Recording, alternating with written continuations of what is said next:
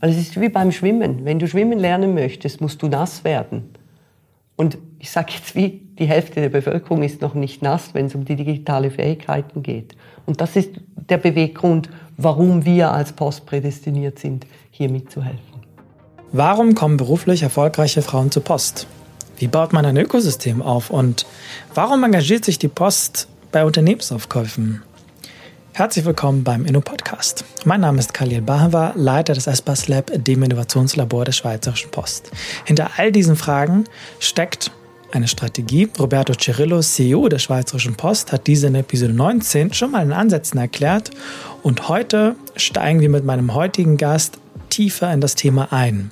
Das ist Nicole Burt. Nicole ist ehemalige Leiterin der Adeco-Gruppe in der Schweiz und inzwischen eine der beiden Kolleginnen von Roberto und der Konzernleitung der Schweizerischen Post. Sie verantwortet den Geschäftsbereich Kommunikationsservices, jenen Bereich, der vor allem durch Unternehmenszukäufe agiert. Nicole stelle ich zu Beginn die gleiche Frage wie Herbert Bolliger in der vorherigen Folge und ihr werdet, nun ja, hört selbst, was sie zum Thema Frauen im Topmanagement zu sagen hat. Auch sprechen wir über ihre Art der Führung, ihre Ungeduld und wie sie manchmal damit auch aneckt. Abonniert den Inno-Podcast in eurer Podcast-App, empfiehlt diese Episode weiter, lasst mich an euren Gedanken, ob via LinkedIn, Twitter oder Instagram, teilhaben. Und nun viel Spaß mit Nicole. Liebe Nicole, willkommen beim Inno-Podcast. Hallo Khalil. Ähm, ich habe eine andere Frage. Und zwar ähm, hat Janina Kungel, die ehemalige Siemens Personalvorständin, vor einiger Zeit, ähm, etwa ein Jahr her, da hat sie die Albright-Studie vorgestellt. Und eine spannende Aussage, das habe ich in einer Episode schon mal erwähnt, eine, eine Erkenntnis war, dass es mehr Vorstandsmitglieder gibt, ähm, die Thomas oder Michael heißen, als es insgesamt Frauen gibt in den Vorständen. Mhm. Und auch bei der kürzlich erschienenen, also wirklich vor ein paar Wochen äh, erschienenen Studie von äh, Digital Aid bei T3N, ähnliches Bild, 40 DAX-Unternehmen, alle deutschen Unicorns eingeschaut und festgestellt, ah, ist ein bisschen schlimmer, weil 83 Prozent Männerrate bei den DAX-Unternehmen, 90 Prozent bei den Unicorns. Ähm, von solchen anderen Aspekten wie Berufserfahrung, Ausbildungshintergründe, Ethien und so weiter und so fort mal komplett außen vor gelassen. Jetzt ist es mal so, in der Konzernleitung der Schweizerischen Post gibt es zwei Frauen. Valerie Schelke, die Personalvorständin und, äh, und du. Ähm, 11 Prozent, 44 Prozent der Gesamtbelegschaft der Post äh, machen Frauen aus. Im mittleren Kader sind es 22,3, im oberen Kader 19,8. Im Verwaltungsrat immerhin 33 Prozent. Ähm, mal eine grundsätzliche Frage, wenn du sowas hörst, was geht in deinem Kopf vor? Das müssen wir ändern. Ganz einfach. Wir müssen es ändern und ich, es ist etwas, was mir ganz persönlich am Herzen liegt, dass wir viel diverser in Führungspositionen sind. Und nicht nur wir als Post, sondern als Schweiz generell.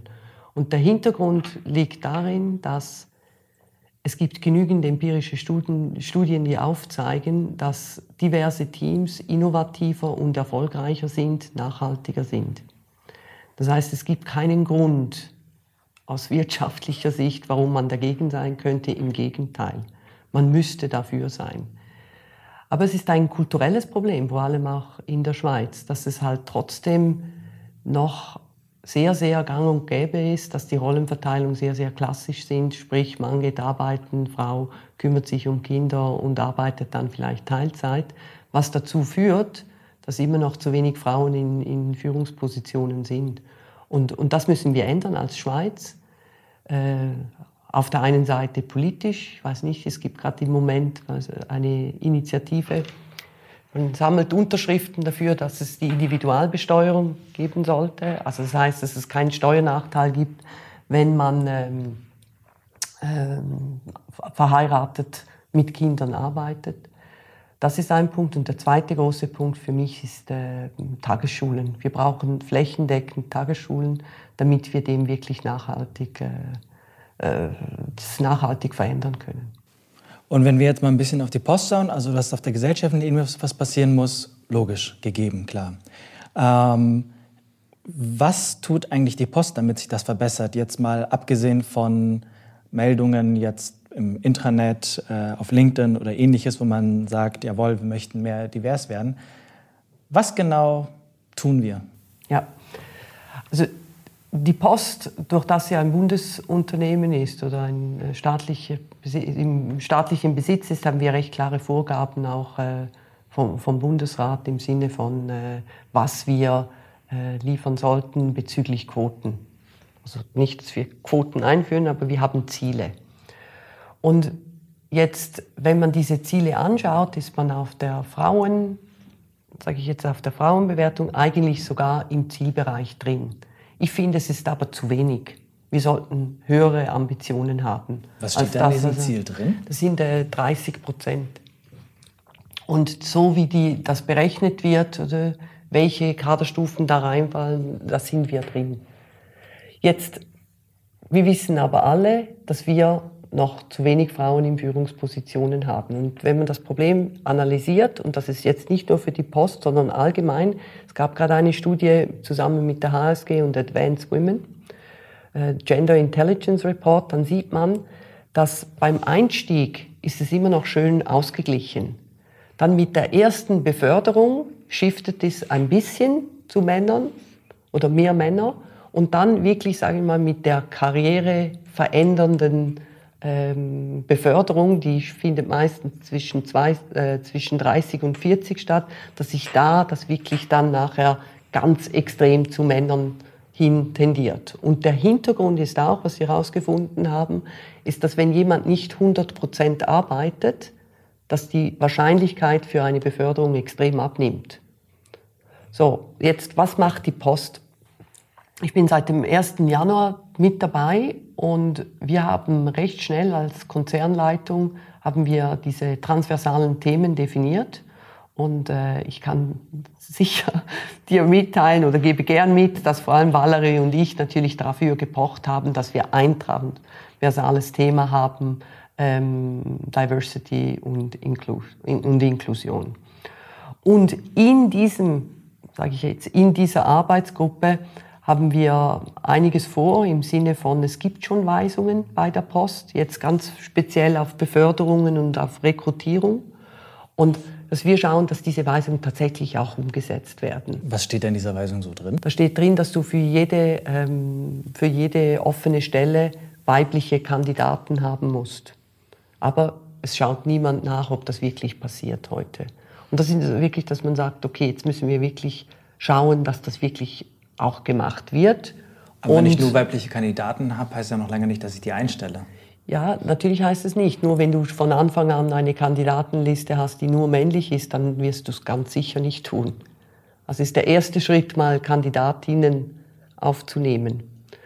Und ähm, es ist ja auch so, dass jede Beförderung eigentlich ist eine Ausschreibung eines Jobs und dass dann da auch wieder Kandidatinnen drauf sein müssen. Und ich glaube, das wird schon, wenn man anfängt, das zu messen wirklich auch umzusetzen und nachzufragen im Sinne von, ja, aber warum passiert es denn hier nicht? Und die Leute sich erklären müssen, dann bin ich überzeugt, dass das äh, ausgeglichener wird. Hängt da auch in irgendeiner Art und Weise ein monetärer Anreiz drin? Also im Sinne von, wenn ich das nicht mache, kostet mich das einfach einen Teil meines Bonuses? Das ist nicht angedacht, einfach weil der, der Bonus ist ja eigentlich entkoppelt von den individuellen Zielen, aber soll ein individuelles Ziel sein. So, und dann die zweite Sache geht darum, dass man wirklich äh, halt 80 Prozent für alle unterstützt. Dass man diesen Stigma loskriegt im Sinne von, hey, wenn jemand nicht 100 Prozent arbeitet, kann er nicht befördert werden. Aber das ist sowohl für Mann wie Frau. Weil ganz wichtig für mich jetzt als Mutter auch selbst, oder? die Versorgung zu Hause muss ja trotzdem klappen. Und es ist ein viel besseres Modell, wenn der Mann und die Frau daran teilnehmen, als wenn es nur eine Partei ist. Und darum für mich ein ideales Modell ist eigentlich, es bearbeiten beide 80 Prozent und können sich so die, sage ich jetzt mal, Kinderversorgung besser teilen. Wir kommen im späteren Zeitpunkt zum Ende, habe ich noch ähm, ein, zwei Themen, da kommen wir auf jeden Fall nochmal zurück ähm, drauf. Ähm, wenn wir schauen wir mal auf, dein, auf deine jetzige Aufgabe. Du hast gesagt, du bist seit 1. Januar 21 als Leiterin Kommunikationsservices ein der großen Geschäftsbereiche bei der Schweizerischen Post dabei mit deiner Konzernleitung. Du warst vorher ähm, CEO der schweizerischen Einheit der Adeco-Gruppe, ähm, einem, wie ich dann in der Recherche herausgefunden habe, einer weltweit größten Arbeitgeberinnen. Das war, das war mir bis dato nicht so richtig bewusst. Ähm, vielleicht mal eine ganz banale Frage. wenn man da ist, eine der größten Arbeitgeberinnen der Welt, ähm, ein internationales Unternehmen, warum dann der Schritt eigentlich zur Post? Ja, das ist eine sehr, sehr gute Frage. Und wenn du, wenn du mich das Gleiche gefragt hättest jetzt vor anderthalb Jahren, hätte ich wahrscheinlich gesagt, du, also das kann ich mir jetzt nicht wirklich vorstellen. Und zwar einfach, weil ich sehr einen internationalen Background habe und auch äh, einen sehr privatwirtschaftlichen, sage ich jetzt mal. Aber die Sache ist so gelaufen, ich wurde kontaktiert von einem Executive Search Firma und dann haben sie mir gesagt, mit der Post, und da habe ich so gedacht, ja, ich weiß jetzt nicht, ob ich da wirklich hinpasse.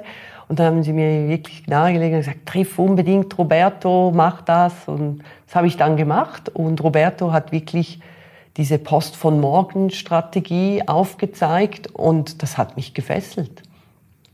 Ich habe wirklich gedacht, also das macht so viel Sinn und vor allem ist es auch etwas, wo man was beitragen kann für die Entwicklung der Schweiz und dass wir dieses Briefgeheimnis in die digitale Welt bringen müssen, in einer Art und Weise, dass wir die Leute mitnehmen, hat mich überzeugt. Ja. Und natürlich auch Roberto und dann die weiteren Gespräche mit dem VR. Vielleicht in meiner Nutshell gefragt, dein Bereich, dieser Bereich Kommunikationsservices, was macht der? Ja, ich bin froh, dass du so direkt fragst, weil in Tat und Wahrheit verstehen es nicht viele Menschen und wir müssen es besser äh, besser erklären. Oder wir sprechen immer davon, wir möchten das Briefgeheimnis in die digitale Welt übersetzen. Aber was heißt denn das wirklich? Oder? Wenn wir uns jetzt mal zurückerinnern, als die Post gegründet worden ist, 1849, aus der Bundesverfassung 1848, ging es ja darum, dass man Menschen und Informationen transportiert. Und damals waren natürlich diese Informationen waren Briefe. Also hat man historisch Briefe transportiert. Und zwar nicht nur von A nach B, sondern hat auch sichergestellt, dass niemand diesen Brief liest. So, verstehen wir alle. Jetzt, was passiert ist in den letzten, sage ich mal, 20 Jahren, ist, diese Briefe wurden nach und nach digitalisiert. Also sie werden per E-Mail verschickt oder sie werden in einem Portal zur Verfügung gestellt oder es gibt sogar eine direkte Schnittstelle was dazu führt, dass das Briefvolumen der Post seit 2002 um 40 Prozent abgenommen hat. Also doch fast eine Halbierung des ganzen Volumens. Und zusätzlich führt es dazu, dass du und ich, wir, wie die ganze Schweiz, wir bewegen uns in einer hybriden Welt. Und diese hybride Welt funktioniert so, dass wir einen Teil der Informationen kriegen wir per E-Mail, einen anderen müssen wir in verschiedenen Portalen suchen und dritten kriegen wir immer noch physisch, anderes wird äh, automatisch übermittelt und wir als Individuum fühlen uns nicht wirklich gut bei dieser ganzen Geschichte. Wenn wir jetzt zum Beispiel Rechnungen nehmen, die jetzt bei mir im Gmail landen und dementsprechend im Spam untergehen und ich jetzt einfach mehr gemahnt werde. Also die Art und Weise, wie diese Digitalisierung passiert ist, ist sehr immer denkend als Unternehmen. Wie, wie als Einzelunternehmen, wie digitalisiere ich meine Prozesse. Aber wie die Summe dieser Prozesse ausschaut, hat sich niemand überlegt. Und genau das wollen wir uns bei Kommunikationsservices auf die Fahne schreiben, dass wir uns wirklich überlegen, okay, wie ist es denn die Gesamtheit dieser Digitalisierung? Wie fühlt sich das an oder wie, wie ist die User Experience für uns Einzelne? Und was wir konkret machen, wir bilden, wir bauen drei Ökosystemen von Applikationen drum, die einen für KMUs, das nächste fürs Gesundheitswesen und das dritte für Behörden. Und die machen wir in einer Art und Weise, dass es einfach ist und sicher für den Enduser. Weil wo wir jetzt noch nicht drüber gesprochen haben, ist, es ist unübersichtlich für uns als Enduser, aber vor allem auch, es ist nicht sehr sicher im Moment. Ähm, vielleicht, wenn wir da ähm, zu den, zu den Ökosystemen kommen, vielleicht, vielleicht mhm. mal einen Schritt zurück. Ähm, aus deine Überlegung, aus deinem Verständnis oder aus Verständnis der Post, diese Unübersichtlichkeit, die du beschrieben hast, ähm, wo ich einfach über verschiedene Kanäle, über verschiedene Wege, Portale, Mails, was auch immer, irgendwie diesen gesamten, jetzt vereinfacht formuliert, irgendwie diesen ganzen Schriftverkehr abbekomme als normaler Mensch. Mhm. Ähm, warum sieht es denn die Post als ihre Aufgabe, das irgendwie zu vereinfachen? Kann ja auch irgendein anderes Unternehmen machen. in der öffentlichen Wahrnehmung heißt ja manchmal, naja, ihr macht Briefe, so, so lange es noch ein bisschen Briefe gibt, macht das. Es gibt Pakete, macht Pakete, wächst da wunderbar von der Anzahl her. Dann gibt es noch irgendwie äh, die Postfinance und dann gibt es auch noch die Postauto. Good enough. Mhm. Warum auch noch in diesem Feld? Also es ist nicht auch noch in diesem Feld, sondern es ist, wir machen das, was wir schon immer gemacht haben, seit 170 Jahren. Wir transportieren Informationen. Ich könnte es jetzt auch so hinstellen und sagen, es ist ja nicht so, dass wir jetzt in Märkte reingehen, die wir vorher nicht waren, sondern nein, es war ja früher alles mal Brief. Und jetzt wurde einfach dein Teil digitalisiert und darum haben wir mit unserer Raison d'être, nämlich Informationen zu transportieren, haben absolut das Recht, in dem Bereich zu spielen. Das ist das Erste. Warum die Post auch absolut prädestiniert ist, dieses, diese Rolle zu übernehmen, ist, weil wir haben täglich Millionen von Kundenkontakten mit der ganzen Schweiz. Also wir verstehen schon, wie sich gewisse Sachen anfühlen für den Enduser. Es gibt kaum eine Unternehmung in der Schweiz, die das Gleiche bieten kann. Und dann noch zum Dritten. Die Post beschäftigt heute 60 Cyber-Spezialisten. Wir sind eines der meist angegriffenen Marken in der Schweiz. Die Post weiß sich zu verteidigen. Wir haben Sicherheitsstandard. Also sehr viel Cyberangriffe ja. meine ich, oder? Und, und dementsprechend ist das der dritte Punkt, warum wir quasi befugt sind, in diesem Markt zu spielen, ist, weil wir, wir können es. Wir können sicheren Informationentransport anbieten und viele können das nicht. Wenn wir dann bei dem Baustein bleiben, zu sagen, wir können, wir können dieses, äh, dieses Maß an Sicherheit bieten, die Grundidee dahinter, hast du einleitend gesagt, ähm, mit der Digitalisierung des Briefgeheimnisses. Mhm. Ähm, was sind eigentlich so die grundlegenden Gedanken dahinter, die Annahmen dahinter, dass es das wirklich braucht? Mhm. Woher wissen wir, dass die Welt, dass die Schweiz das braucht? Ja, ich habe vorhin gezeigt oder aufzuzeigen versucht, dass ich gesagt habe, wir, wir sind überfordert mit der aktuellen Flut von E-Mails, Portalen und so weiter. Und das lässt sich extrem gut belegen. Wenn du die Schweizer Bevölkerung anschaust, dann haben nur 49 Prozent der Schweizer Bevölkerung eine sogenannte höhere digitale Ausbildung, was so viel heißt, ein bisschen mehr als einfach die Grundschule, wenn es um digitale Skills geht. Wenn ich das jetzt umdrehe, bedeutet das 51 Prozent der Bevölkerung haben das nicht. Stand heute. Stand heute. Und jetzt, wenn du das anschaust, die Alterspyramide ist recht gut reflektiert darin, im Sinne von je älter, umso schlechter ausgebildet und auch grundsätzlich das Bildungsniveau je weniger gebildet, umso schlechter auch die digitale Ausbildung. Das führt dazu, dass wir doch recht viele Menschen haben in diesem Land, die wirklich überfordert sind mit der Situation. Und hier möchte ich schon noch mal Klammer ein bisschen weiter auftun. Was bedeutet das volkswirtschaftlich für uns oder für die Schweiz? In der Schweiz haben wir fünf Millionen Erwerbstätige. Wir wissen bereits heute, dass bis 2030 rund 480.000 dieser Erwerbstätigen rausfallen werden, einfach weil wir mehr Pensionierungen haben gegenüber äh, Schulabgänger. Das sind fast 10 Prozent. Also wenn man sich das mal überlegt, oder 10 Prozent der Erwerbstätigen werden nicht mehr zur Verfügung stehen. Das ist ziemlich bei einer Arbeitslosigkeit von 3 Prozent. Das ist schon nicht eine kleine Herausforderung. Muss man mehr automatisieren. Ja, jetzt geht genau, in die nächste Richtung. Jetzt wissen wir alle, die Digitalisierung verändert den Arbeitsmarkt. Und es gibt verschiedene Studien, McKinsey, Deloitte, EY und, und so weiter, aber alle haben ähnliche Zahlen. Rund eine bis 1,2 Millionen der Jobs werden wegfallen. Aber gleichzeitig gibt es 800 bis eine Million neue aber mit völlig anderen Anforderungen, viel technischer, viel digitaler und so weiter. Jetzt, wenn wir das Ganze mal zusammennehmen, oder?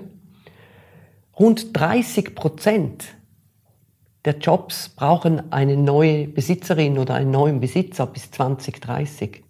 Was heißt das, Sie brauchen einen neuen Besitzer? Also das heißt, die Leute, also Stelleninhaber, Stellen, Stelleninhaber brauchen, brauchen mhm. einen neuen Stelleninhaber oder eine Stelleninhaberin. Das ist eine riesen Herausforderung.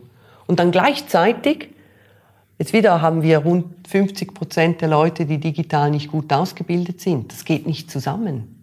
Oder? Und wir als Post müssen wirklich schauen, dass wir die Leute mitnehmen können auf diese Digitalisierungsreise. Und darum ist es so wichtig, dass wir das in der Fläche machen können.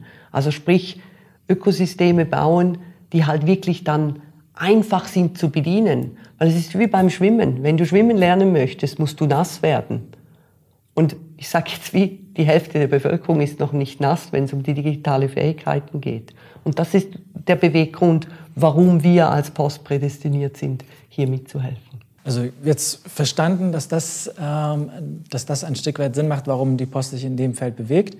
Ähm, aber vielleicht nochmal nachgefragt, dieses, dieses, die Digitalisierung des Briefgeheimnisses, vielleicht habe ich auch die Antwort verpasst, mhm. aber die Digitalisierung des Briefgeheimnisses, woher wissen wir, dass das etwas ist, was notwendig ist? Also die passiert ja sowieso. Eben, das sehen wir schon, dass 40 Prozent weniger Briefe verschickt werden gegenüber 2002. Also diese Digitalisierung passiert, ob die notwendig ist oder nicht, das ist Fakt, die passiert, es geht weiter. Sehen wir auch im Ausland rundherum, das ist die Schweiz keine, keine Insel. Im Gegenteil, im Ausland geht es noch ein bisschen schneller. Es liegt wahrscheinlich daran, weil die Post nicht gleich gut ist. Also wenn ich jetzt das Beispiel Italien nehme, oder, dann ist es natürlich für jeden ist es einfacher, sich auf einen digitalen Prozess äh, umzugewöhnen, wenn man von Anfang an den Brief nicht rechtzeitig erhalten hat. Oder? Also, also das passiert sowieso. Jetzt ist die Frage die Art und Weise, wie es passiert. Und hier wieder, was wir als Kommunikationsservices sagen, oder wir möchten Interaktionen einfach, sicher, digital. Und einfach geht wirklich darum, dass wir das gesamtheitlich anschauen. Also dass wir ein Ökosystem bauen möchten, zum Beispiel von KMUs, dass alles zusammenkommt. Dass du einen digitalen Assistent hast, der dir hilft, dich da durchzuführen. Ganz konkretes Beispiel heißt das, du kriegst in deine E-Post, die angebunden ist an das System Clara, kriegst du eine Rechnung. Der digitale Assistent erkennt, das ist eine Rechnung für Materialaufwand zum Beispiel. Dann kriegst du die Frage, möchtest du es gerade verbuchen als Materialaufwand in deiner Buchhaltung? Ja. Möchtest du es gerade bezahlen? Ja. Und es ist in deinem E-Banking alles direkt abgerechnet. Es ist einfach. Und es ist sicher. Weil ein E-Mail ist nicht sicher. Die, also ja, hast du, hast, hast du recht, auf die, auf die, technischen Gegebenheiten tauchen wir jetzt mal an der Stelle nicht ein. Ähm, gehen wir mal einen Schritt weiter. Du hast jetzt ein, ein Beispiel so ein bisschen beschrieben, wie so ein ähm, Ökosystem ausschauen kann, was da konkret passieren kann. Du hast äh, gesagt, ähm, Ökosysteme Gesundheit, KMUs, also kleine mittelständische Unternehmen und äh, der Public-Bereich, ähm, mhm. Behörden, ja, ganz Behörden. vereinfacht formuliert. Warum genau diese drei Bereiche? Weil, also fangen wir beim äh, KMU oder äh, Sie fangen andersherum. Wenn du so eine, stellen wir uns eine Familie vor, eine, eine Familie, typische Schweizer Familie. Wir nennen sie Familie Pfister. Und die meisten Familienpfisters haben einen Teil, der in einem KMU arbeitet oder beschäftigt ist. In der Schweiz gibt es 580.000 äh, Unternehmungen. Nur ein ganz kleiner Teil davon ist Großunternehmen. Die viel größere Menge der Menschen sind in KMUs. Und das ist auch da, wo die Digitalisierung am wenigsten fortgeschritten ist. Und darum müssen wir da ansetzen, um jetzt die, die ganze, sage ich jetzt mal, die ganze Schweiz, die Bevölkerung mitzunehmen. Darum KMUs. Der andere Bereich, der wirklich, ähm, und das ist auch gemäß äh, also den verschiedenen Studien es gibt oder Weltranglisten bezüglich Digitalisierung. Zweiter Punkt, wo wir in der Schweiz wirklich hinterher sind, sind in, bei den Behörden. Und wo wir ansetzen möchten, ist bei den Gemeinden, weil das ist da, wo man am meisten Interaktion hat jetzt als Bürger und als, äh, wieder als KMU. Darum macht dieser Teil auch Sinn. Also 580.000 Unternehmen und ich glaube, wir haben über 2.500 Gemeinden. Ja, 2.200 Gemeinden ungefähr. Ja. Also es ist schon, und da ist es halt wirklich so, da ist die Digitalisierung am wenigsten fortgeschritten. Und äh, der dritte Bereich, Gesundheitsbereich, ich glaube, das haben wir gesehen während der Pandemie oder erfahren Sie immer noch, da haben wir natürlich extremes Nachholpotenzial. im Sinne von eben elektronische Patientenakten, Dossiers, dass wir nicht wissen, wie krank unsere Bevölkerung ist. Und da, das ist schon ein, ein wichtiger Punkt, um anzusetzen. Also um an, zu, deine Frage anders zu beantworten, wir haben da angesetzt, wo wir quasi den, den größten Handlungsbedarf sehen. Den größten Handlungsbedarf sehen aus Perspektive Post oder aus Perspektive dieser jeweiligen Bereiche selbst? Oder also aus Perspektive Schweiz. Oder wenn du jetzt schaust, oder wir sind jetzt, äh, glaube ich, im Moment äh, Platz 6 ist das letzte Ranking der Schweiz, wenn es darum geht, äh, bezüglich Digitalisierung. Und äh, in allen anderen Surveys oder wenn man so schaut, äh, wie attraktiv ist die Schweiz für Talent oder wie innovativ sind wir und so, da sind wir immer mindestens Top 3. Oder? Und es ist ja schon erstaunlich, dass jetzt, wenn die Welt sehr digital wird, dass wir als Land relativ weit hinten sind. Und wenn man da reingräbt und schaut, okay, wo wo sind die Defizite? Sind es wirklich diese drei Bereiche?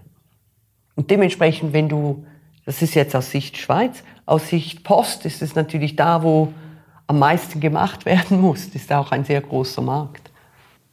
Also ein Stück weit eine Mischung aus Verantwortungsgefühl, aber auch ein Stück weit irgendwie Potenzial. Richtig, ja. Und das spielt dann in diesen drei Bereichen ja. aus für, für euch zusammen. Mhm. Also es muss ja auch zur, zur Post passen in diesem Sinne. Und du sehnst jetzt das äh, Verantwortungsgefühl. Ich würde jetzt mehr Richtung, äh, was könnte ein, ein Service Public, ein Service Public sein? Gehen wir mal in so ein Business-Ökosystem rein. Wir haben, du hast drei an der Zahl genannt. Wie baut man eigentlich sowas auf? Was ist das überhaupt? Mhm. Also Lass uns mal anfangen, was ist eine Plattform? Eine Plattform bietet ein Anbieter an und er bringt zusammen die End-Users und, und die Verkäufer von irgendetwas. Das ist eine Plattform. Jetzt ein Ökosystem ist, du hast nicht nur jemand, der eine Plattform hat, sondern du machst sie offen für alle. Das heißt, jetzt im Beispiel von Applikationsökosystemen, oder? Wir haben im Kern Clara, das ist eine Buchhaltung, eine Lohnbuchhaltung, eine Kasse, ein äh, Reservierungssystem und so weiter. Aber dieses System ist absolut offen für jegliche Art von Softwareanbieter, die an einen KMU etwas verkaufen möchten. Das ist ein Ökosystem. Also das heißt, die Architektur ist so gebaut, dass sie nicht proprietär ist und nur wir als Post wir als Clara was darauf anbieten können, sondern jeder Softwareanbieter kann etwas darauf anbieten. Sodass der, jetzt das KMU, das sich drin bewegt, alle Applikationen quasi aus einer Hand, aber diese Hand ist eigentlich, sind viele Hände. Jetzt ist bei, bei Plattformgeschäftsmodellen ist ja immer so ein bisschen das Huhn-Ei-Prinzip. Habe ich zuerst jetzt konkret in dem Fall gerechnet, wo wir jetzt auf das Ökosystem KMUs schauen, ähm, habe ich da zuerst die KMUs drauf oder habe ich quasi erstmal diejenigen drauf, die irgendwelche Angebote, Services entwickelt haben, die sie an KMUs verkaufen wollen? Wie geht ihr damit um? Das ist eine sehr, sehr gute Frage. Und das ist hier das, äh, man braucht die zweiseitige Liquidität, wie ich das nenne, oder? Du brauchst auf der einen Seite brauchst du Leute, die es brauchen, auf der anderen Seite, die es verkaufen wollen. Und hier ist die Schwierigkeit, dass man das im Gleichschritt aufbaut. Jetzt auf der User-Seite ist das meist nicht so schwierig, weil das kann man ja sehr gut über digitales Marketing auch steuern. Jetzt äh, aber auf der an, sage ich jetzt mal, Senderseite ist es ein äh, bisschen aufwendiger, weil man muss ja die Firmen überzeugen, dass sie auch darauf gehen möchten. Und äh, das ist ein Verkaufsprozess, Sales. Wie weit seid ihr da? Also jetzt aktuell bei KMUs haben wir über 30.000 KMUs auf der Plattform. Äh, ich habe vorhin über die E-Post-App gesprochen. Das ist ja auch ein Teil, die da mit da drauf ist. Bei der E-Post-App jetzt für uns Private haben wir auch 33.000 Leute drauf. Aber das noch eigentlich ohne ohne Großmarketing zu machen. Die Kampagne startet jetzt. Jetzt bezüglich äh, wieder zurück auf KMU. Äh, wir sind, äh, haben guten, sage ich jetzt mal, einen guten Rhythmus, äh, Ökosystempartner aufzuschalten. Aber ähm, man kann immer noch mehr. Wir wollen natürlich noch mehr. Jetzt vielleicht sehr weit in die Zukunft geschaut. Du hast einen gesagt, wir haben Pi mal Daumen 580.000 KMUs in der Schweiz. Stand heute sind auf, diesem, auf dieser Plattform Clara der Name, ähm, sind etwa 30.000 äh, KMUs drauf. Wann kommen dann Pi mal Daumen die nächsten 550.000? Wann sind die denn da alle dabei? Ja, also ich muss auch sagen, was ist möglich und was ist nicht möglich.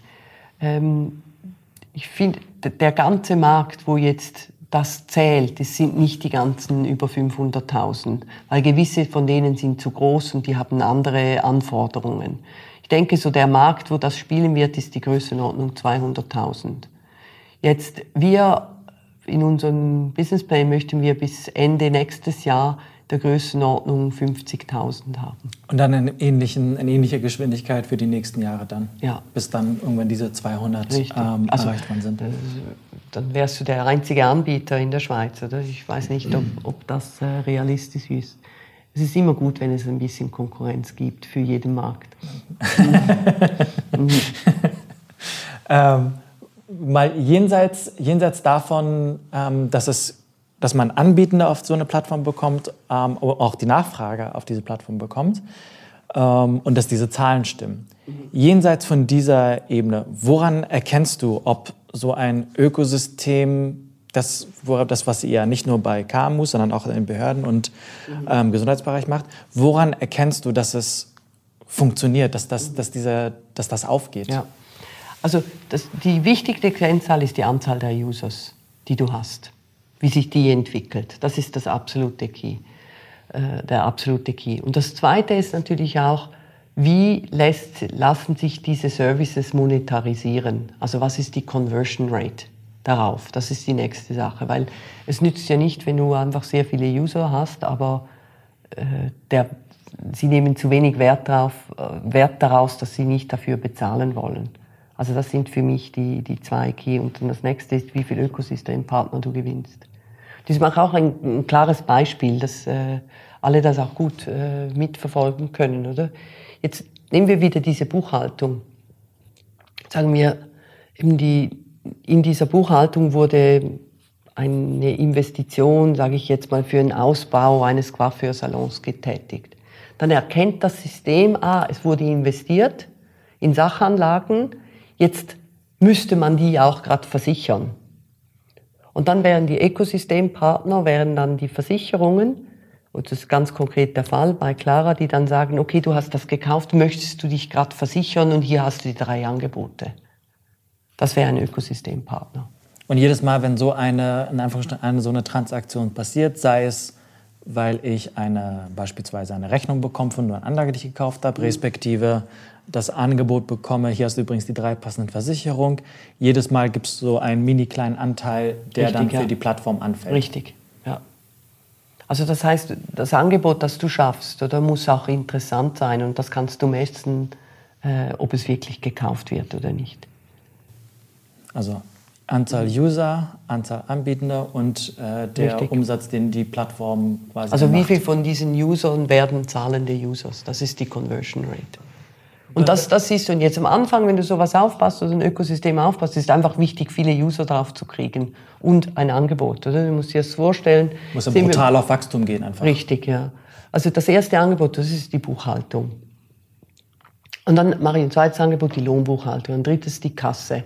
Dann habe ich noch ein CRM dazu. Dann habe ich jetzt ein Versicherungsangebot. Jetzt habe ich neu die E-Post-App. Also ich kann die, die Post elektronisch in diesem System gerade empfangen. Oder? Und dann hast du diese 30.000 oder über 30.000 User, die drauf sind, die können plötzlich viel mehr Angebote kaufen. Und dann wird das so interessant für den, für den User, also für den KMU, er kriegt alles aus seiner Hand, aber natürlich auch äh, für die Anbieter auf der Plattform, aber auch für uns. Also das, wirklich das, das Grundrezept eines jedes Ökosystems ist, es muss jeder ähm, quasi Teilnehmer des Ökosystems einen Mehrwert für sich generieren können.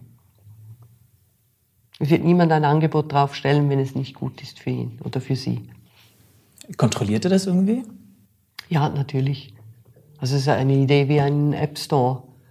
Und Oder das, worauf, ein worauf App Store? App Store hat ja auch gewisse Qualitätskriterien. Das Wichtigste, was wir uns anschauen, ist, oder was die Kollegen von Clara und Kolleginnen von Clara sich anschauen, ist, ist, ist dieses Angebot werthaltig? Und für das wird vielfach wird, äh, mal getestet, äh, gibt es Interesse für sowas und dann, okay, schnürt man ein Paket und, und schaltet es auf. Und hier ist auch noch wichtig zu verstehen, oder, was es braucht technisch dahinter. Jetzt die ganze Clara-Architektur ist sogenannte Microservices-Architektur. Das bedeutet, man kann ohne Probleme neue Applikationen draufschalten. Das dauert dann nicht lange, oder? Das dauert dann einen Tag und dann hast du ein Angebot aufgeschaltet. Jetzt, jetzt hatte ich das Gefühl, dass da, da entsteht eigentlich so ein Gefühl, so ein, so ein kleiner Widerspruch. Auf der anderen Seite, äh, auf der einen Seite sagen, sagst du irgendwie, das muss so ein, das System muss so offen wie irgendwie möglich sein. Auf der einen Seite und auf der anderen Seite sagst, naja, aber irgendwie kontrollieren wir schon so ein bisschen, wer da raufkommt und ob das einen Mehrwert bietet oder nicht. Ähm, und jetzt frage ich mich, warum eigentlich? Also eigentlich ist da ein gewisser Widerspruch da und eigentlich könnte man sagen, jeder, der will, soll darauf. Und wenn sich nachgefragt wird, ja, dann ist das Thema auch erledigt. Ja, aber das ist natürlich auch wieder, was ist die User Experience? Also wenn ich jetzt einen Angebotskatalog habe, der so lang ist, dass sich der User nicht mehr drin findet, dann ist das auch nicht schön für dich. User. Darum, es muss schon ein Angebot sein. Also es bringt ja nicht, wenn ich das System, sage ich, mit Spam verstopfe. Genau gleich, oder? Wie, nehme ich, ich nehme die Analogie zu einer E-Post-App, oder? Der große Vorteil einer E-Post-App gegenüber einem E-Mail ist, ich habe kein Spam. Und für das bin ich schon bereit, etwas zu geben, weil was ich nicht möchte, ist überflutet werden von tausend Angeboten. Sondern die Idee ist quasi, das alles halbwegs zentral an einem Ort zu haben. Ja. Also, also wichtig ist hier die Offenheit der Schnittstellen. Und das ist absolut jetzt auch äh, fürs Gesundheitsökosystem und, und bei den anderen zwei.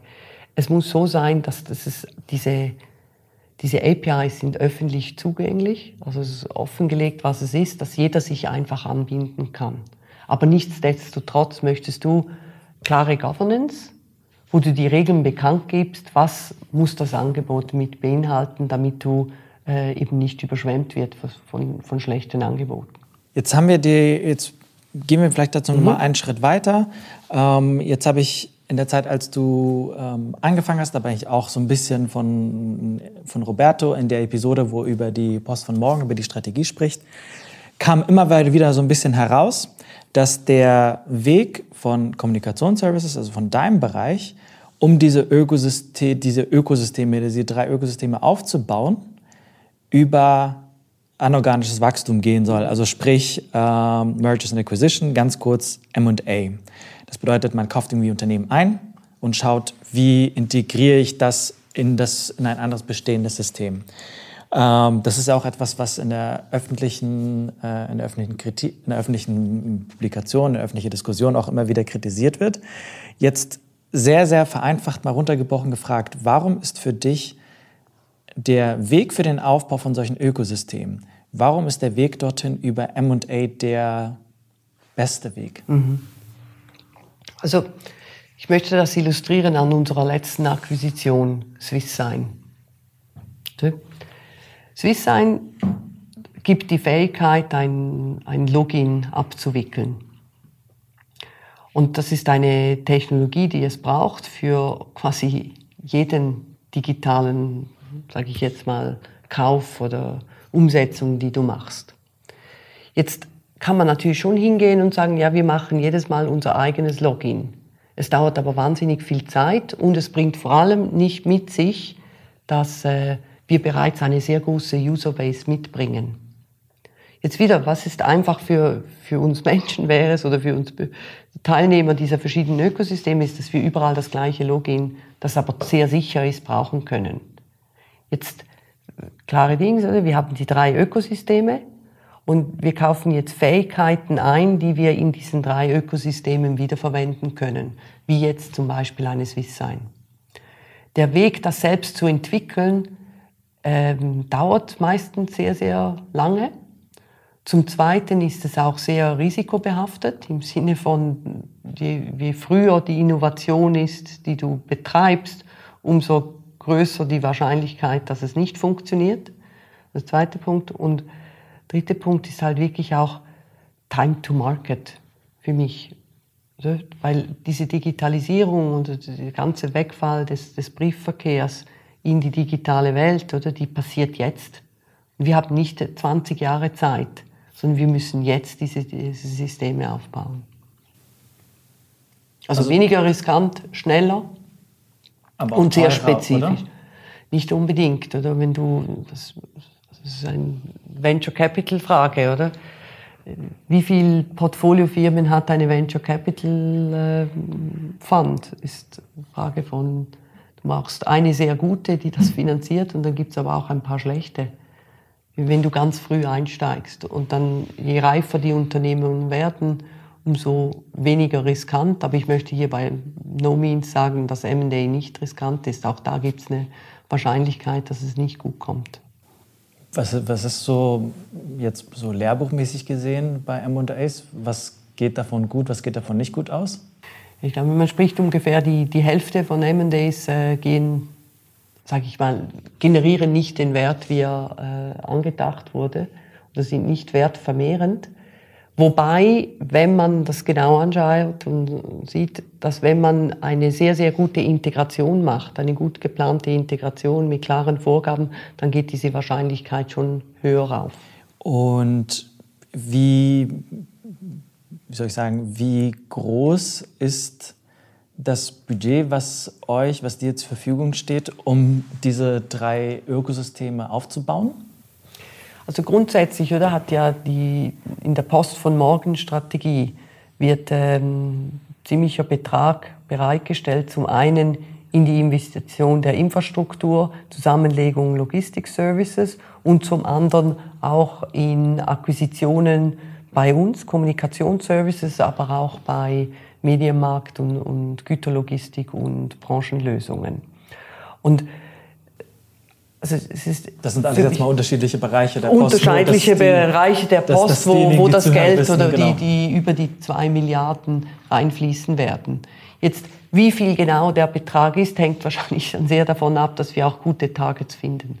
Okay, das heißt irgendwie, das, der Gedanke ist nicht, äh, ich habe hier eine bestimmte Summe X ich habe jetzt irgendwie zwei Milliarden verstanden, aber ich verstehe Das ist über das ganze Ding. Aber ich kann ja. schon sagen, also für den Bereich Kommunikationsservices ist es ein bisschen weniger als eine halbe Milliarde. Okay.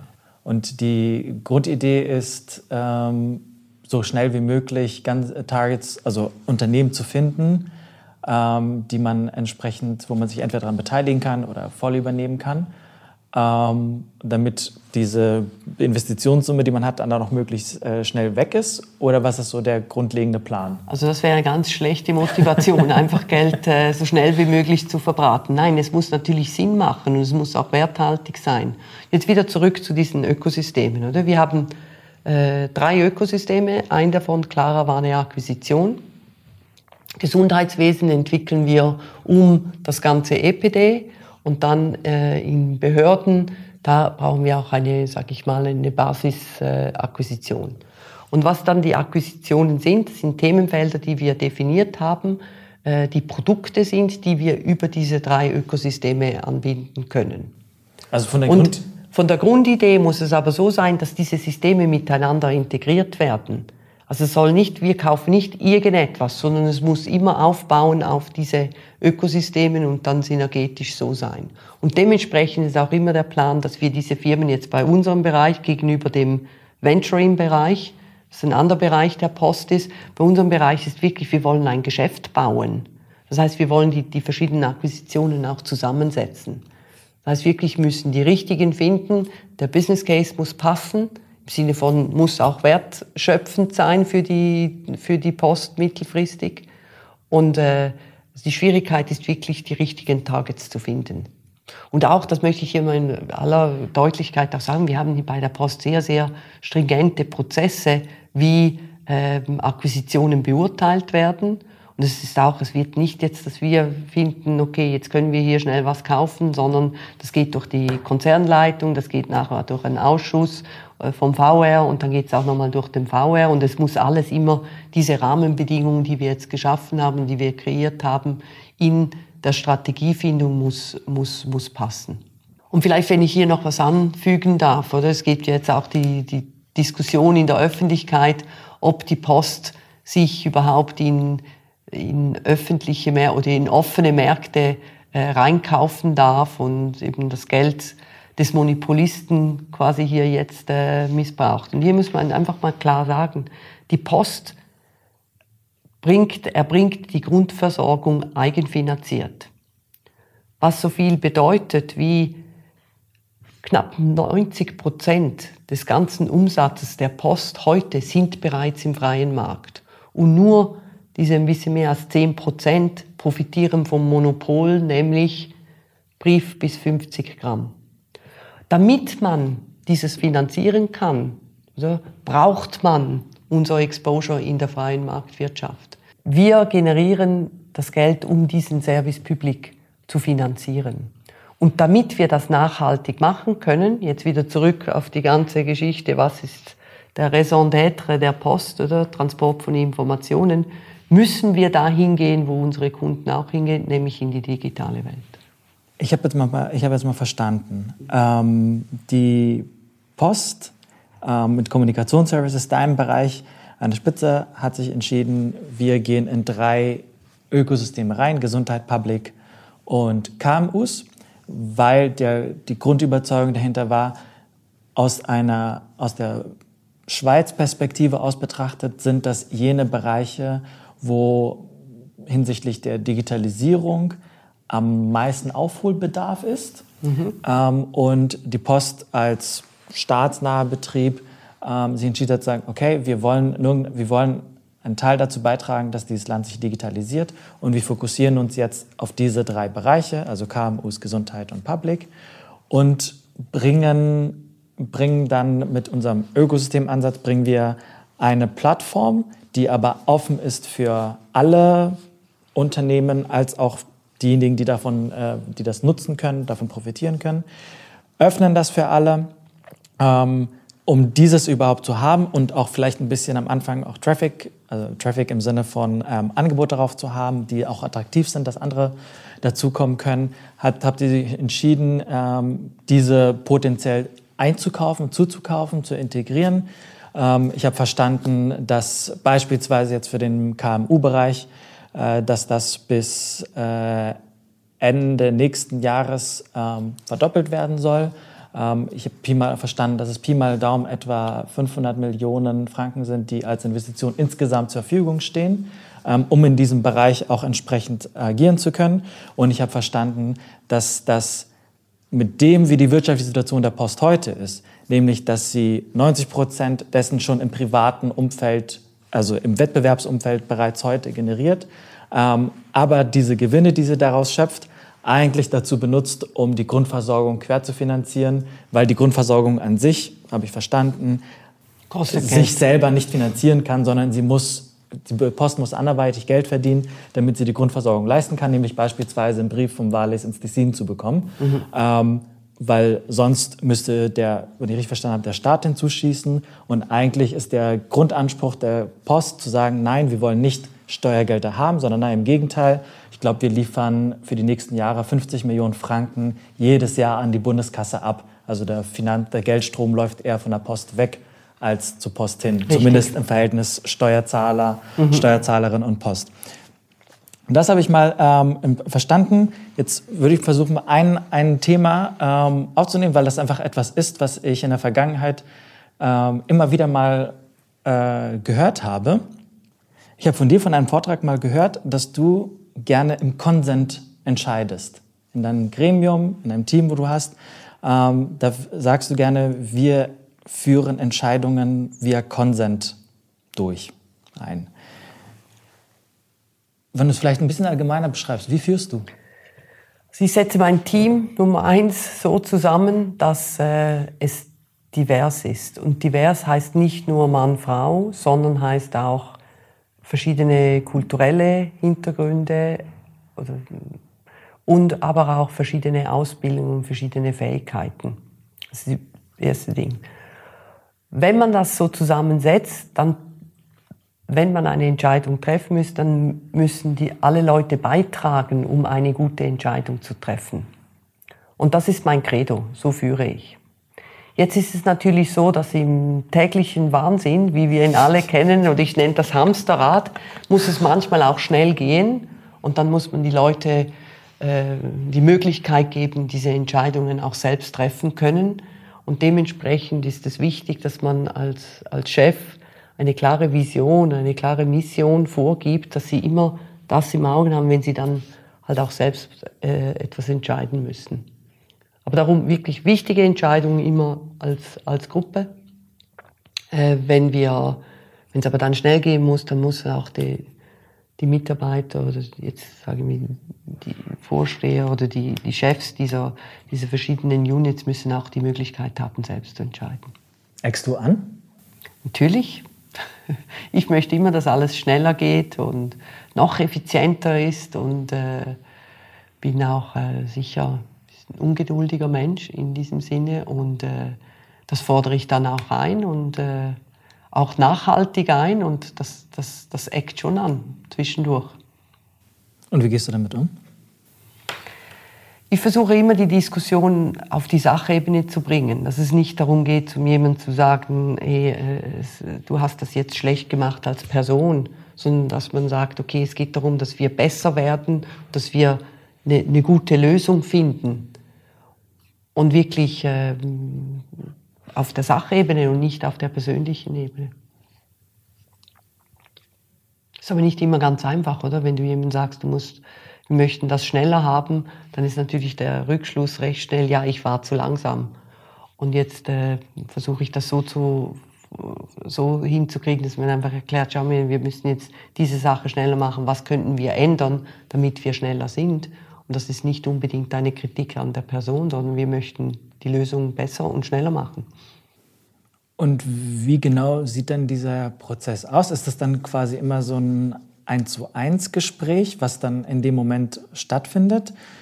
Oder wie organisierst du, dass diese, ja, dass diese Lernschleifen, die immer Zeit kosten, die immer ein bisschen ausprobieren bedürfen, ähm, wenn du sagst, du bist ungeduldig, das, das, heißt, das muss ja dann auch noch. Also, wie organisierst du diesen Prozess, dass das funktionieren kann, dass das überhaupt, dass man auch die Luft und die Zeit dafür hat, dass es das gibt? Ja, also konkret, sind wir so organisiert, dass wir einmal im Monat oder alle vier Wochen haben wir eine Bereichsleitungsmeeting, äh, wo wir die verschiedenen Sachen durchgehen, im Sinne von, okay, auch diskutieren und sagen, okay, wie möchten wir das entscheiden? Das ist das eine. Das andere ist, wir setzen jetzt bei Kommunikationsservices auf äh, agiles Arbeiten. Und agiles Arbeiten kennt man ja hauptsächlich aus der, der Softwareentwicklung mit Scrum-Teams und so weiter. Und wir brauchen das jetzt, oder sind am Einführen, dass wir das wirklich über alle Bereiche äh, verwenden möchten. Und das bedeutet dann, dass jeweils in der Ablauforganisation die verschiedenen Teams ein, ein Kanban führen wo man wirklich sagt, okay, das, das ist der Backlog, daran, daran arbeiten wir jetzt und das haben wir erledigt und dann wird es auch transparent für alle, wer was geliefert hat. Und das ist für mich schon, also meine Erfahrung ist, je mehr du, je mehr das alle verstehen, was das größere Ganze ist und was man als Team versucht zu erreichen, dann möchten Nummer eins die Mitarbeiter auch mehr beitragen, selbst beitragen, aber auch es korrigiert dann wie selbst. Man muss dann nicht mehr, also das Team korrigiert die Leute, die dann nicht genau das geben, was erwartet ist. Und da braucht es nicht unbedingt einen Chef dazu. Das heißt, es würde dann deine Rolle eigentlich irgendwann mal äh, überflüssig machen. Wenn man so möchte, ja. Oder ich bin auch ein Rädchen in dieser Ablauforganisation. Also das ist das wirklich, wo du hin möchtest? Ja, das ist da, wo ich hin möchte. Und ich muss sagen, ich habe wirklich auch in Vergangenheit, in meinen letzten Jobs, also ich habe ja Vorhin äh, bei der Adeco-Gruppe habe ich äh, vier Länder geführt, waren äh, über 2000, 2000 Leute. Und wir haben das da ziemlich flächendeckend eingeführt, dass jedes, wieder in der Ablauforganisation, jedes Team, äh, damals hieß es Huddleboard, das, äh, Lean-Ansatz, dass man das transparent macht, was man erreichen möchte. Und ich habe sehr gute Erfahrungen mit dem gemacht. Die Leute sind, sind äh, viel mehr beteiligt. Müssen sie ja dann auch logischerweise mhm. in einem System. Ja. Ähm, wenn, jetzt habe ich mal verstanden in der Art und Weise, dass du sagst, ähm, wie du führst, dass du ein diverses ähm, Team gerne hättest, dass du ähm, versuchen möchtest, dass jede, jeder Leiter, die Leiterin in, ihrem, in ihrer Business Unit auch möglichst autonom Dinge entscheiden kann. Ähm, da haben wir ja schon gesagt, dass du äh, dann, wann es auch notwendig ist, auch im Konsent entscheidest, also nicht im Konsens, sondern im Konsent. Ähm, also wenn keiner ein Veto hat, dann Attacke, mhm. geht los. Ähm, und wenn ich an unsere Anfangsdiskussion noch mal kurz zurückkomme, ähm, hast du gesagt, so, ja, diverse heterogene Teams, da gibt es entsprechend eigentlich Haufen Studien, die das einfach belegen und sagen, das funktioniert besser. Jetzt mal. Ähm, also die Resultate sind besser. Ja. Es ist aber mühsamer. Das muss ich ganz klar sagen. Und das, also ein diverses Team zu führen ist schwieriger als ein, ein monotones oder sage ich mal ein, ein äh, nicht so heterogenes Team zu führen. Das, die, die Ansprüche an den Leader sind, sind höher. Sind, was sind die Ansprüche? Ja, du musst ja auf die verschiedenen Befindlichkeiten, verschiedenen Kulturen und äh, musst du eingehen können. Es gibt mehr Diskussionen. Es gibt mehr Diskussionen. Also es gibt mehr Diskussionen, weil durch diese Diskussionen werden ja auch die Lösungen besser. Aber es ist nicht einfacher, so ein Team zu führen. Und definitiv nicht schneller. Ne? Weil dann sowas wie Basta, die Diskussion ist beendet, wir machen das jetzt so rum, mhm. wahrscheinlich mhm. nicht sehr gut mittelmäßig gut ja. funktioniert. Hast du das schon mal gemacht? Du, das habe ich sicher auch schon gemacht. Das ist aber nicht so, wie ich äh, an meinen besten Tagen äh, funktionieren möchte. Das heißt, man kann dich, wenn mir das mal irgendwann passieren sollte, kann ich dich daran erinnern und sagen, Nicole, das wolltest du nicht so handhaben. ja. Ja, okay. ich glaube, die Einsicht, dass jeder von uns nicht nur beste Tage hat, ist auch eine wichtige in der Führung. Das, das, äh, das ist so. Hast du, was ist dein Eindruck jetzt, vielleicht bei der Post, vielleicht aber auch in der Rolle vorher? Wie weit ist eigentlich dieses, diese Erkenntnis nicht nur verstanden worden, sondern auch wirklich umgesetzt? Welche Erkenntnis? Diese Erkenntnis, ich es ist sinnvoller, auch wenn auch anstrengender, mhm. beispielsweise eine diverse Führungsmannschaft zu haben, diese aufzubauen, entsprechend zu entwickeln und so weiter und so fort. Also es geht jetzt wieder darüber, die allererste Frage mhm. von dir, oder? Was, äh, wo sind wir mit dem ganzen Diversity-Thema? Und wir sind nicht da. Diese Erkenntnis ist noch nicht überall angekommen und ich glaube, es hängt eben auch damit zusammen, dass es eben mühsamer ist. Es sind zwar die besseren Resultate und auch die nachhaltigeren Resultate, aber es ist jetzt nicht unbedingt einfach umzusetzen. Und hier möchte ich wirklich ein Beispiel bringen, das für mich das super zusammenfasst. Und es geht um Intel. Intel, der, der Chip-Manufacturer. Chip ja. Intel hat als erstes der, hm, sag ich mal, der großen Tech-Firmen äh, in, in und um Kalifornien hatte eine Diversity and Inclusion Officerin. Und die hat ein Wahnsinnsbudget gekriegt. Man sprach von einer Milliarde. Und das war ziemlich revolutionär, auch äh, für die Westküste. Das war so um die, oder kurz vor der Jahrtausendwende. Und der Hintergrund, warum die Firma das gemacht hat, war folgender. Damals ging es darum, dass man Chips entwickelt äh, für Wearables. Also irgendwelche Geräte, die du auf dir trägst, äh, dementsprechend äh, irgendetwas misst und, und so weiter. Und natürlich, die Population ist zur Hälfte weiblich, dementsprechend wollte man auch im Wearables-Markt für die Frauen vorwärts machen. Jetzt damals war jetzt die Herausforderung, dass die Batterien oder die Chips wurden zu heiß. Und die Batterien konnten, also das ging, es war nicht verträglich. Jetzt hat man extrem viel Zeit und Forschungsgeld investiert, um zu schauen, okay, wie kann ich jetzt diese Batterie äh, länger, langandauernder machen und weniger heiß werden lassen. Und zwar Milliarden über lange Zeit. Nur, wenn du eine Frau fragst, was macht sie mit ihrem Schmuck am Abend oder den Wearables, dann kriegst du nur eine Antwort. Ich ziehe ihn aus. Jetzt hätte man ja viel einfacher diesen Markt viel früher äh, arbeiten können, indem man sich mehr auf Docking Stations konzentriert hätte, die sehr schön und hübsch aussehen. Und so. Aber der Grund, warum das nicht gemacht worden ist, weil die Entwickler waren alles Männer. Und beim Zeitpunkt, oder, wo du das dann in eine Usergruppe gibst, dann ist es schon recht viel Geld ausgegeben. Und die Erkenntnis war einfach, du, wir müssen einfach die, quasi die, die, die Entwickler müssen halt die gleiche Populationszusammensetzung haben, wo wir verkaufen möchten. Und dementsprechend brauchen wir mehr Frauen. Und diese Erkenntnis ist noch nicht überall durch. Was braucht es dann noch? Ich glaube, man muss diese Geschichte möglichst vielen Menschen erklären oder erzählen. Weil wenn, bei dieser Geschichte wird es offensichtlich, warum man diverse Teams braucht. Ich überlege nämlich die ganze Zeit immer, wie, wie kriegt man eigentlich die Geschwindigkeit in sowas erhöht. Und ich habe jetzt beispielsweise äh, mit dem ehemaligen äh, Mikro-CEO in einer anderen Episode mhm. genau darüber gesprochen. Und äh, er hat beispielsweise gesagt, irgendwie Quote hält er nicht für sinnvoll, weil es muss einfach schlicht und ergreifend die, in Anführungsstrichen, Männer müssen es irgendwann mal verstehen. Und dann kommt das von allein. Jetzt, wie gesagt, die Studien, die ich anfangs zitiert habe, zeichnen ein anderes Bild und ehrlicherweise ähm, Frauen im Management das ist jetzt kein Thema von vor ein paar Monaten, sondern gefühlt über die letzten Pi mal Daumen 20 Jahre, wenn nicht sogar noch länger. Ähm, und trotzdem stehen wir dort, wo wir heute stehen, nämlich beispielsweise ähm, 11 Prozent in der Konzernleitung der Post, ähm, bei einem anderen DAX-Unternehmen oder bei den Unicorns, die Zahlen habe ich vorhin genannt, sieht noch schlimmer aus. Und die Frage für mich stellt sich, wie kriegen wir diesen Speed da hoch? Also das, was du gesagt hast, finde ich extrem wichtig. Also das wirklich tiefgreifende Verständnis, dass man bessere Resultate kriegt, das, das muss man wirklich wiederholen. Steht da Tropfen, hüllt den Stein. Also das ist noch nicht überall angekommen, das muss man wiederholen. Und das andere ist halt wirklich, für mich ist Diversity Chefsache. Es nützt nicht, wenn Diversity irgendwie delegiert wird ans HR.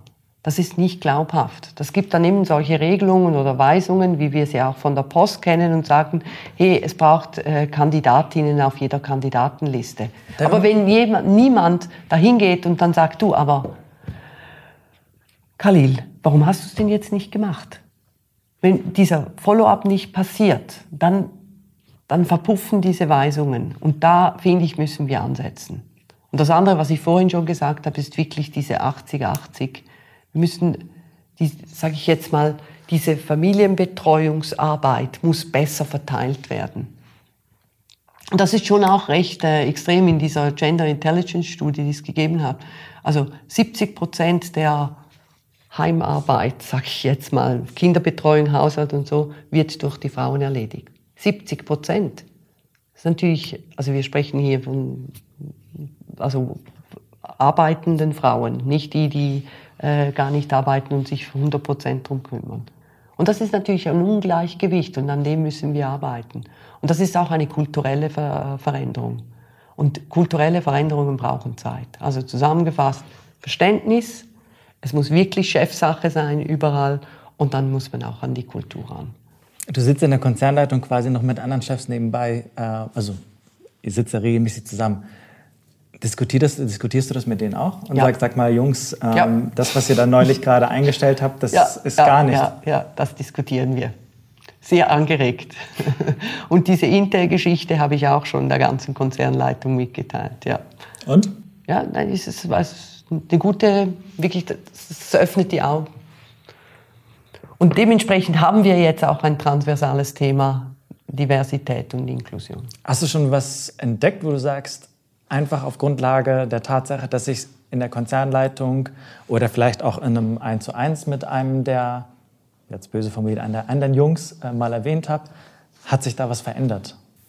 Ich weiß jetzt nicht, ob das wegen mir ist, aber es gibt schon wirklich ein paar gute Beispiele und da muss ich sagen, hat Valerie wirklich auch einen sehr guten Job gemacht. Oder jetzt äh, bei der Besetzung von äh, C-3 beim ähm, Jetzt musst du 10 minus 3 mal kurz erklären. Ah, 10 minus 3, das heißt, äh, oder bei Johannes quasi die, die dritte Stufe, Hierarchiestufe, die wurde äh, dieses Jahr besetzt und dementsprechend hat man wirklich nachher im Resultat das so hingekriegt, dass äh, viel mehr Frauen dabei sind.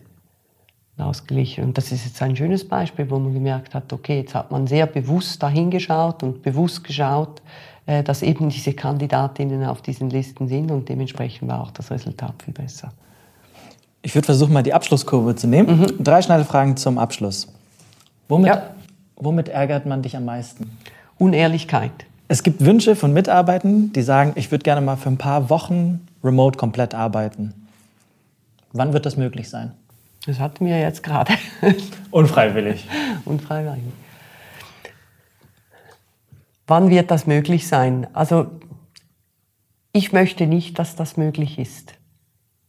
Und der Hintergrund ist, 100% remote arbeiten macht die Leute einsam. Und es, wir als Arbeitgeber haben auch eine Pflicht, Leute auszubilden und Leute mitzunehmen und zu schauen, dass ihnen auch gut geht. Und ich denke, wenn jemand 100% remote arbeitet, ist das ganz, ganz schwierig. Darum für mich sind hybride Formen das Richtige. Was ist so das für dich gefühlt halb, Idealverhältnis? Halb, halb. Hängt dann das wahrscheinlich auch noch so ein bisschen von der Position ab.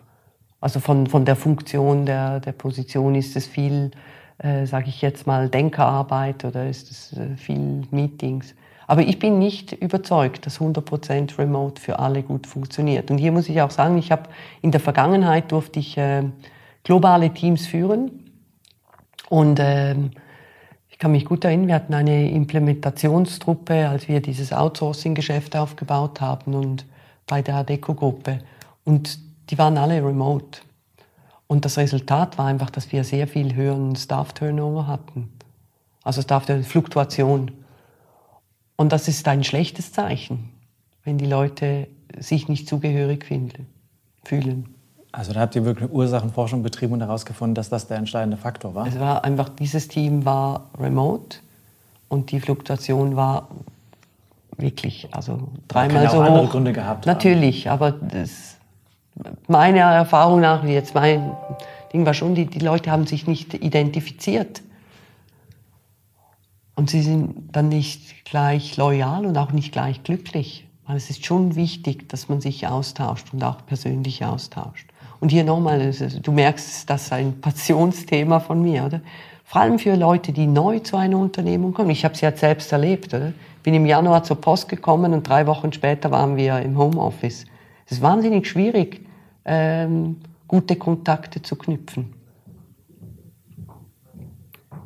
Nicht die Antwort, die du erwartet hast, aber jetzt Nein, letzte aber, Frage. Aber, aber, aber, ehrliche Antwort, aber insofern auch quasi dann noch äh, ein noch ähm, bemerkenswerter, wenn man so will, dass ihr aber der Konzernleitung trotzdem entschieden habt, zu sagen, jedes Team entscheidet für sich, wie ihr das handhaben möchtet. Mhm. Aber der dominante Anteil der Arbeit soll äh, im Büro sein. Ne? Aber jedes Team soll selbst entscheiden, was für sie Sinn macht. Absolut. Ja. Also das ist auch ja. ein cooles Eingeständnis zu sagen, wir wünschen uns eigentlich 50-50 beispielsweise, ähm, aber trotzdem quasi in der Regelung zu sagen, jedes Team entscheidet für sich. Und das dann einfach zu schauen, wie sich das dann entwickelt. Letzte Frage. Am S-Bus Lab Eingang haben wir eine Fläche für dich reserviert. Welches Zitat darf dort von dir stehen? Also ich wähle ein Zitat von Seneca. Seneca hat mich schon seit jungen Jahren begleitet, als ich anfangen durfte, Latein zu lernen. Aber dieses Zitat Yay. war wirklich äh, wichtig für mich. Und zwar, zwei Dinge verleihen der Seele am meisten Kraft. Vertrauen auf die Wahrheit und Vertrauen auf sich selbst. Und warum? Warum? Weil ich ähm, schon recht früh gemerkt habe, das Wichtigste ist nicht, was andere von einem denken, sondern dass man an sich selbst glaubt. Und Wahrheit deswegen, weil man muss ja schon noch den Realitätscheck auch haben, dass man sich nicht überschätzt oder unterschätzt und dementsprechend äh, die Wahrheit für mich sehr wichtig ist. Zwei Dinge verleihen der Seele am meisten Kraft. Vertrauen auf die Wahrheit, Vertrauen auf sich selbst. Nicole Burt, vielen, vielen Dank. Danke dir.